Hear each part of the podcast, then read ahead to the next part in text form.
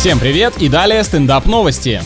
В Нижнем Новгороде житель многоэтажки истязал соседей конским ржанием и получил за это три с половиной года заключения. Судья, видимо, за «Спартак» болеет. Несколько раз хулигану назначали штрафы, но он не унимался и в итоге стал первым нарушителем покоя в стране, который получил за это реальный срок. Потому что нечего столько смеяться, разве не знал, что Россия для грустных? Мужчина утверждает, что громкие лошадиные голоса были ответной мерой на постоянные детские крики за стеной. За такую глупую статью сокамерники по-любому дадут соответствующую кличку, типа «всадник без головы». А южнокорейские ученые создали материал для смартфонов, который умеет регенерироваться, восстанавливая экран после трещин и сколов. Прикольно, получится гаджет антистресс для криворуких или для людей очень нервных профессий.